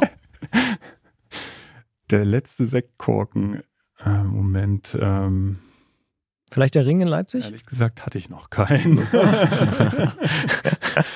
okay, dann stelle ich noch eine andere Frage zum Schluss. Äh, du hast vorhin gesagt, manche Leute wählen so aktivistische Formate und du bist jemand, der schreibt lieber Stellungnahmen. Warum schreibst du gern Stellungnahmen? Was reizt dich daran? Reizen ist äh, das falsche Wort. Ich äh, krieg's einfach in meinem Arbeitsalltag besser unter und es ist nah an dem, was ich täglich tue. Darum fällt es mir relativ leicht. Gibt es da auch so einen positiven Moment, wenn du fertig bist? Freust du dich dann kurz? Also wenn es auch keinen Sekt gibt, aber. Nee. ist eher Arbeit auch. es ist schon Arbeit, ja. Aber wenn du dann jetzt hier lokal eine Radverkehrsanlage befährst zum ersten Mal, die da ist und du weißt, irgendwie hat auch meine Arbeit äh, etwas in diese Richtung bewegt. Ähm, was ist das dann für ein Gefühl? Ist das so ein nüchternes, okay, haben wir das, was ist das nächste auf der Liste oder ist, ist es auch sowas wie, ja, ist schon ganz gut geworden, fährt sich schon ganz nett? Also hatte ich auch noch nicht, ähm, weil lokal weiß ich nicht, wahrscheinlich hat das alles bisher noch zu lange gedauert, dass in meiner Wirkungszeit realisiert worden ist. Ähm, kommt dann hoffentlich bald vielleicht noch etwas Sichtbares. Aber ja, der Effekt wäre natürlich da, dass wenn es eine positive, gute Lösung ist, die die Leute gern nutzen und äh, die sicher ist, dass man da ein bisschen Impulse liefern konnte. Das wäre dann doch der Sektkorken-Moment Das wäre dann ein Sektkorken-Moment, genau. Ja, den wünschen wir dir auf jeden Fall. Ähm, Philipp Böhme ist äh, Radverkehrsplaner in dem Planungsbüro und außerdem in der AG Verkehr beim Leipziger ADFC aktiv. Und wir haben mit ihm gesprochen über Radverkehrsplanung auf kommunaler Ebene, ähm, welche Hürden Christian und ich zu nehmen haben, wenn wir unsere neue Radverkehrsanlage hier vorstellen und irgendwann auch einweihen wollen. Und vielleicht haben wir daher zu dritt einen Sektkock-Moment. Und ähm, ja, vielen Dank für den Besuch und äh, viel Erfolg bei der Arbeit. Danke, dass ich da sein durfte. Also Christian, wie im Gespräch schon gesagt, ist mein Eindruck eher der, dass viele Leute eine Meinung haben, viele Leute auf dem Fahrrad eine Meinung haben dazu, was alles sich ändern müsste, auch durchaus konkret lokal, aber von denen die wenigsten dann wirklich auch engagiert sind in der Art und Weise. Ähm, wie ist denn das bei dir? Ja, kann ich mich direkt an meine eigene Nase fassen. Ich habe so ein paar andere ehrenamtliche Geschichten, über die wir auch hier schon gesprochen haben. Und ich persönlich, und das fand ich eine ganz gute Beschreibung, habe in meinem Alltag Zeitbudget keine Zeit mehr, um mich noch für andere Sachen ehrenamtlich zu engagieren. Aber ich sehe das natürlich, dass das wichtig ist und will auch gar nicht ausschließen, dass es eines Tages bei mir dann vielleicht auch mal in Sachen Radverkehr geht, weil ich sehe schon den Punkt, dass es, glaube ich, einfach viele verschiedene Menschen braucht, die sich da engagieren, weil, und das ist auch so eine Erfahrung, die ich habe, gerade wenn es mit, ja, ich sag mal, gesellschaftlichen Themen zu tun hat, mit Politikerinnen und Politikern, es ist schon gut, wenn nicht immer dieselben Leute kommen, weil das ist ja auch so ein Ding. Wenn immer derselbe Gerolf kommt und sagt, hier, wir brauchen mal einen Fahrradweg, dann sagen die auch, ja, ja, du sagst immer das. Aber wenn mal andere Leute kommen und davon vielleicht sogar viele, dann wird da schon eine andere Form von Aufmerksamkeit geschaffen. Und das fand ich nochmal ganz interessant. Und so öffentliche Debatten wie Ratentscheid und so, die führen dann eben doch dazu, dass natürlich auch eine andere Wahrnehmung da ist. Und im positiven Sinne ist das gesellschaftliche, zivilgesellschaftliche Lobbyarbeit, glaube ich. Und äh, da, ja, viel hilft viel, ist schon, glaube ich, gar nicht falsch. Ja, mit den anderen Formen meintest du jetzt, wir sind der Osten, das fiel mir ein? Zum Beispiel. Oder? Okay, genau. Ja. Ja. Und die anderen kenne ich gar nicht, die du eben genannt hast. Ähm, lass mich kurz überlegen. Du musst sie auch nicht alle hier im Podcast sagen. nee, also wir sind der Osten ist schon was, was mich jetzt die letzten Jahre sehr, sehr viel Zeit äh, abends und so gekostet hat. Aber ja, also da gibt es so ein paar Sachen, äh, wo ich dann irgendwann auch sagen muss, äh, ich kann mich nicht um alles, ich kann nicht mein Viertel, wir sind der Osten und irgendwie und dann auch noch Fahrradverkehr. Aber klar, es ist ein wichtiges Thema für mich und ähm, ich weiß nicht, bist du im Nachtzugförderverein? das ist schon krass. Also, wie du mich auf dieses Thema äh, festnagelst. Also, nee, so schlimm ist bei mir nicht. Äh, Also, nein, es wäre auch überhaupt nicht schlimm. Ich weiß einfach nicht, dass es den gibt. Ich bin hier tatsächlich in einem lokalen Verein. Äh, äh, als zahlendes Mitglied. So, ähm, weil, na klar, das stimmt auch, was du sagst, äh, das Zeitbudget, das Verfügbare, so, das ist auch äh, natürlich begrenzt. Je nach Lebenssituation kann das auch mal total eng sein. So, ähm, aber ich denke mir äh, zumindest den äh, einerseits finanziellen Support, gebe ich, äh, so ich ihn kann, äh, so ich ihn geben kann, dann gern und eben auch, äh, wie sagt man, Strength in Numbers. Also ich bin dann einer mehr der das da unterstützt. Und ähm, ich bin mir dessen bewusst, dass es hier ganz lokal Leute gibt, die sich da wirklich ja, äh, den Arsch aufreißen ähm, und die auch faszinierenderweise äh, immer wieder Erfolgsmeldungen äh, verlautbaren, wo ich mir denke, Mensch, es ist wirklich gut, dass es euch gibt. Ich gebe euch sehr gern dieses Geld, äh, weil ist einfach wichtig. So.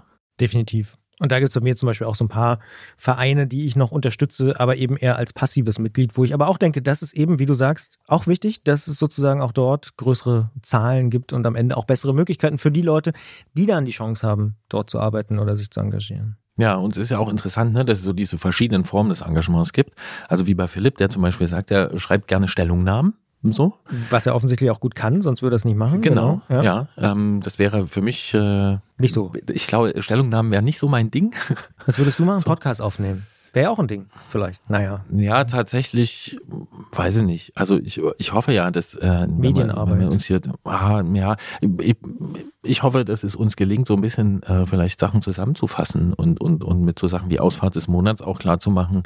Ähm, also einfach, einfach rüberzubringen, einfach Leute zu Wort kommen zu lassen und dass da halt so ein bunter Blumenstrauß klar wird, so hey. Wie vielfältig das auch sein Wie vielfältig das ist und am Ende äh, gibt es halt Argumente, Argumente, Argumente. Argumente sind sehr, sehr wichtig, aber am Ende muss halt Bock drauf haben. Ja? Es muss dich irgendwie überzeugen und es muss dich irgendwie kriegen. Die Klappradgeschichte zum Beispiel hat sehr, sehr viel Aufmerksamkeit bekommen, äh, die letzte Ausfahrt des Monats. Also stimmt. Gerade da darum, auch weil noch es eine Reaktion. So, genau. Ja, ja, also das So, ist irgendwie cool. Ja. ja. Und so ein bisschen, ohne das zu hochhängen zu wollen, buche ich das für mich auch als irgendwie, naja, ich sag mal, da tun wir was fürs Fahrrad, indem wir einfach äh, mit Leuten sprechen, die mit dem Fahrrad Dinge erleben und ab und zu erleben wir auch Sachen. Genau. Und dann kann man auch manchmal so direkt im Umfeld oder im, im Beruf Menschen anstiften. So. Ist das eigentlich was, was du machst? Hier im Sender? Inwiefern? Zum Thema Fahrrad? Ja. Ja, das passiert schon, ne? Also unser Lastenrad, was ja leider gerade kaputt ist, aber äh, ähm, das ist natürlich auch eine Idee gewesen, die ich so ein bisschen angeschoben habe und gesagt habe, hey, lass doch mal drüber nachdenken. Wir haben einmal die Woche brauchen wir irgendwie ein Transportmittel, um das Teamessen hier in den Sender zu bekommen. Wir sind mittlerweile mehr Leute geworden. Es lässt sich nicht mehr so gut tragen, Stichwort Fußverkehr. Und da lag dann die Idee doch nahe zu sagen, nee, äh, ne, wir kaufen jetzt nicht ein Auto oder so, sondern klar, machen ein Lastenrad. Und ähm, ich werde natürlich auch ständig darauf angesprochen, ähm, auf das Thema Fahrrad. Aber wir haben zum Beispiel auch so ein Modell, wo man als Mitarbeiterin oder Mitarbeiter sich ein Fahrrad leasen kann über drei Jahre. Auch das gibt es bei uns zum Beispiel. Also es gibt schon natürlich viele Impulse, die, die wir, glaube ich, setzen äh, Richtung Fahrrad. Und äh, wir sitzen hier auch, das kann man ja auch sagen, in einem Haus mit Nextbike zum Beispiel, die ja auch so ein Fahrradsharing-System haben. Und mit denen redet man ja auch mal draußen irgendwie auf dem Kaffee oder sowas. Also es gibt da, glaube ich, schon viele verschiedene Anknüpfungspunkte. Ja, trotzdem wollen wir den Fokus, müssen wir den auch nicht verwässern, sollten wir ihn nicht verwässern. Ne? Also ganz konkret, damit sich was tut, ähm, damit sich Dinge verändern, braucht es äh, neben den großen politischen Linien äh, eben auch diese, wie sagt Uns man, alle. Uns alle und diese Kernerarbeit vor Ort und dieses Engagement. Und an der Stelle halt nochmal ähm, Hut ab für die Leute, die das machen mit langem Atem. Definitiv. Und apropos größer gewordenes Team, das hast du ja eben schon gesagt, dieses ist auch uns passiert, hier im Antritt, in diesem Jahr. Und darum können wir vielleicht so viel verraten, wird die folgende Ausgabe dieses Podcasts eine sein, die ein bisschen anders abläuft. Äh, Wer uns Wie ja so schon, oft im Dezember? Genau, wer uns schon etwas länger hört, der weiß, dass die letzte Dezemberausgabe oder früher überhaupt mal die Dezemberausgabe, dass die immer äh, etwas anders ist als die üblichen Ausgaben übers Jahr verteilt. Und so wird es auch mit der nächsten Ausgabe sein. Was genau passiert, können wir natürlich noch nicht verraten. Ähm, Ich aber, weiß es auch noch nicht. Ja. Ah, Wer weiß, ob ich es schon weiß. Ähm, zumindest können wir aber verraten, dass sie zu hören sein wird am 9. Dezember für die zahlenden Menschen auf Steady und Apple Podcasts und für alle anderen am 16. Dezember. Und bis dahin erreicht ihr uns weiter unter antritt.detektor.fm mit Lob, Kritik, Anregungen und Ausfahrten und natürlich auch auf Instagram, Facebook und Mastodon. So ist es. Oder auch Twitter gibt es auch noch. Und Stichwort Instagram. Wer weiß, wie lange noch. Ja, wer weiß, wie lange noch. Und Stichwort Instagram. Wir fragen euch ja regelmäßig mal nach Fotos oder Erlebnissen, die ihr gehabt habt. Schickt uns doch gerne bei Instagram eine Direktnachricht mit eurem Fahrradmoment 2022. Ich müsste ehrlicherweise ein bisschen länger nachdenken, was jetzt mein Fahrradmoment war, aber es gab garantiert einen. Und wenn ihr davon ein Foto habt, dann schickt es uns gerne oder eine Geschichte und drei, vier Zeilen einfach dazu. Wir würden nämlich gerne für das Ende des Jahres dann so eine Art Best-of äh, von den Antritthörerinnen und Antritthörern bei Instagram veröffentlichen. Freuen uns also über eure Geschichten. Schickt uns einfach eine Direktnachricht auf Instagram. Am besten ein Foto oder eben kurze Geschichte. Und müsstest du drüber nachdenken, weil du dich nicht entscheiden kannst, oder müsstest du drüber nachdenken, ob du überhaupt einen Fahrradmoment gehabt hast? Nee, weil ich mich nicht entscheiden kann und weil ich jetzt so aus der kalten nicht genau wüsste, was es wäre und abwägen müsste, welcher Moment äh, es ist. Je länger ich jetzt natürlich darüber nachdenke, umso eher fällt mir vielleicht was ein. Aber ich, nee, ich würde mich jetzt noch nicht festlegen, weil das würde ich vielleicht bereuen. Dann denke ich vielleicht morgen, ah, das war doch aber nicht der Moment des Jahres, sondern vielleicht der.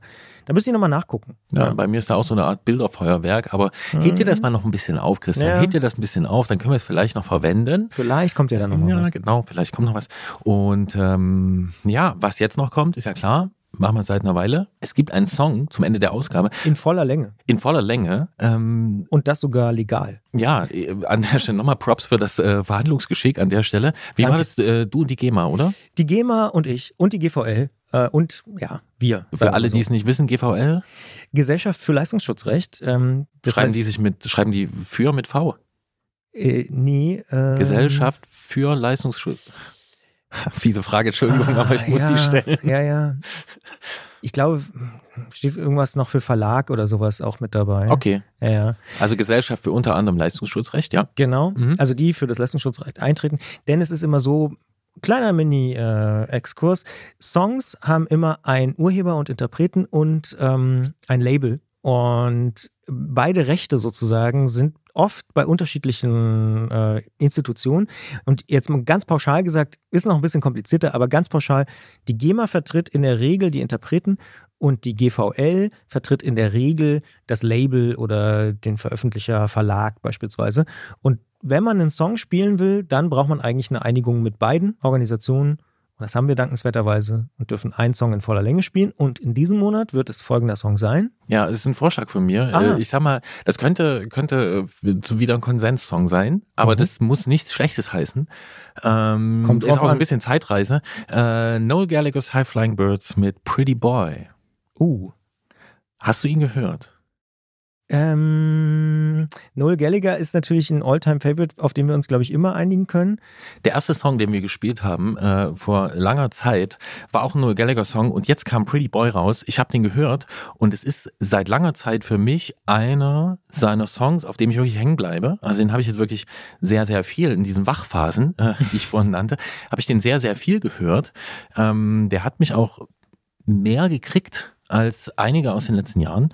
Und ich weiß ja, dass du auch äh, neben deiner Leidenschaft für Fatboy Slim und andere auch Noel Gallagher Aficionado bist. Das wollte ich gerade sagen, Aficionado, ja? Krass. Hm. Oh, Ja. ich mache mir langsam Sorgen. Ja, So, so okay. langsam- Und ich wollte dich fragen, was steckt für dich da drin? Warum? Warum? Was, was, was, was kriegt dich bei ihm? Bei Noel Gallagher. Ja. Mm, Also ich kenne den Song wirklich nicht, glaube ich. Ähm, deswegen bin ich sehr gespannt, ihn jetzt zu hören. Ich finde, Noel Gallagher hat es gut geschafft, im positiven Sinne zu altern mit der Musik. Zum Beispiel im direkten Vergleich mit seinem Bruder, mit Liam, mh, deutlich besser aus meiner persönlichen Perspektive. Und Noel war ja schon immer auch das Mastermind von Oasis damals. Und ich habe einfach eine sehr, sehr starke emotionale Verbindung auch zu äh, der Musik und zu dem Sound und so. Und Noel hat das aber, wie ich finde, sehr, sehr elegant weiterentwickelt, andere Einflüsse reingebracht und so.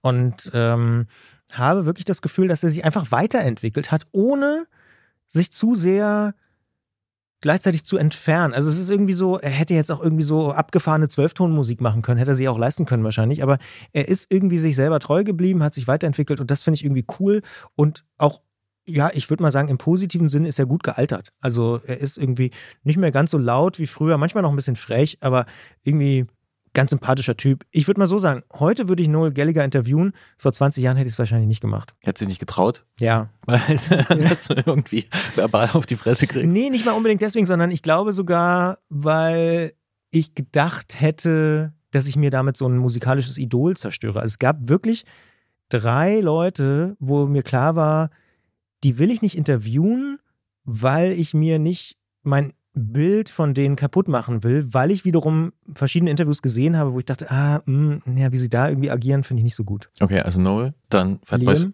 Ach Liam auch noch? Ja, also Noel Ja. und Liam als Ja, eins, okay, ja. genau, so. Slim, also Ja. Norman Cook Ja. und Richard Ashcroft von The Verve. Okay, Das waren so die drei, wo ich so dachte, nee, lieber nicht. okay. Und dann jetzt noch eine ganz schwere Frage. Was an Noels Musik kriegt dich? Was steckt für dich drin? Ich hätte jetzt gedacht, du hättest den Song gehört und dann hätte man das noch anders ansprechen können. Aber ähm, kannst du... Äh, Na, es ist die, die Mischung aus Melodie und Ecken und Kanten. Also ich habe so ein bisschen das Gefühl, Noel, ja, ist ähm, griffig, ist vielleicht ein ganz gutes Wort und, und gleichzeitig irgendwie mh, im positiven Sinne Melodie trifft Sperrigkeit auch so, also so ein bisschen experimentell, aber nicht zu abgedreht, nicht so Tom York-mäßig dann so ganz irgendwie sphärisch oder so, sondern ja, also ich finde so diesen melodischen Aspekt, der ist irgendwie ganz mhm. geil. Wie Da- wichtig sind die Texte? Ich würde sagen, mittlerweile nicht mehr so wichtig für mich. Also die waren früher extrem wichtig und mittlerweile nicht mehr so. Mhm. Aber auch viel besser als bei Liam. Ja, na gut. Ja. Ja, also Ja, das, ja, ja, ja, ja, das auf jeden Fall. Ja. Und was ist bei dir? Melodie Mhm. auf jeden Fall. Dann Da alles, können wir uns wahrscheinlich einigen. ja, alles, Ja. was irgendwie damit verknüpft ist. Also ich habe, Das heißt, du bist auch ein Beatles-Fan wahrscheinlich. Ja, Ja. also früher gewesen. Ja, ich habe genau, damit ja. eigentlich, wie so viele, angefangen, mich wirklich mit Musik auseinanderzusetzen. Mhm. Und dann hat meine, also früher, ne, gab's ja, es gab mal eine Welt, da gab's mit diesem Internet und so, das war alles noch nicht so. Ähm, und ich war auch kein regelmäßiger Musikzeitschriftenleser äh, oder so. Das heißt, ich habe von dieser Band Wind bekommen, ohne mitzubekommen, was sonst noch, also was die eigentlich bedeutet haben. So, drumrum. Also, ich weiß nicht mit wel- welchem Album. Ich glaube, mit What's the Story Morning Glory hat es angefangen. ja, so. ja. Aber ich habe von diesem Hype eigentlich nichts weiter mitbekommen, was sich rückblickend wahrscheinlich ziemlich strange anhört, aber war halt so. Ähm, also, glaube ich, ist da auch so ziemlich viel Erinnerung irgendwie dabei. Und dann aber habe ich für mich festgestellt, Stimme. Ja. So, Mhm. der Mann hat in den letzten Jahren in, in Interviews auch gesagt, so, I'm not a singer-songwriter, I'm a songwriter-singer. Also ich schreibe Songs, aber ich kann nicht so gut singen, aber ich denke mir so, nee, äh, stimmt überhaupt nicht. Also das ist, ich finde, das ist, Ich glaube, es hat aber auch damit was zu tun, dass so Stimmen, gerade wenn man sie in der Pubertät und so viel gehört hat, gerade von Musik, auch hängen bleiben. Und es gibt auch so ein paar Stimmen, wo ich sage, die werde ich wahrscheinlich in 20 Jahren noch gerne hören. Ne? Also das meinte ich auch damit, ne, Ja, dass das für mich dann So da irgendwie so angefangen hat Ja, ja, und, und, und, und äh, Das bleibt dann irgendwie. Genau. Und ohne dass das jemand für mich eingeordnet hat, hat diese Musik irgendwie äh, für mich äh, total gut funktioniert.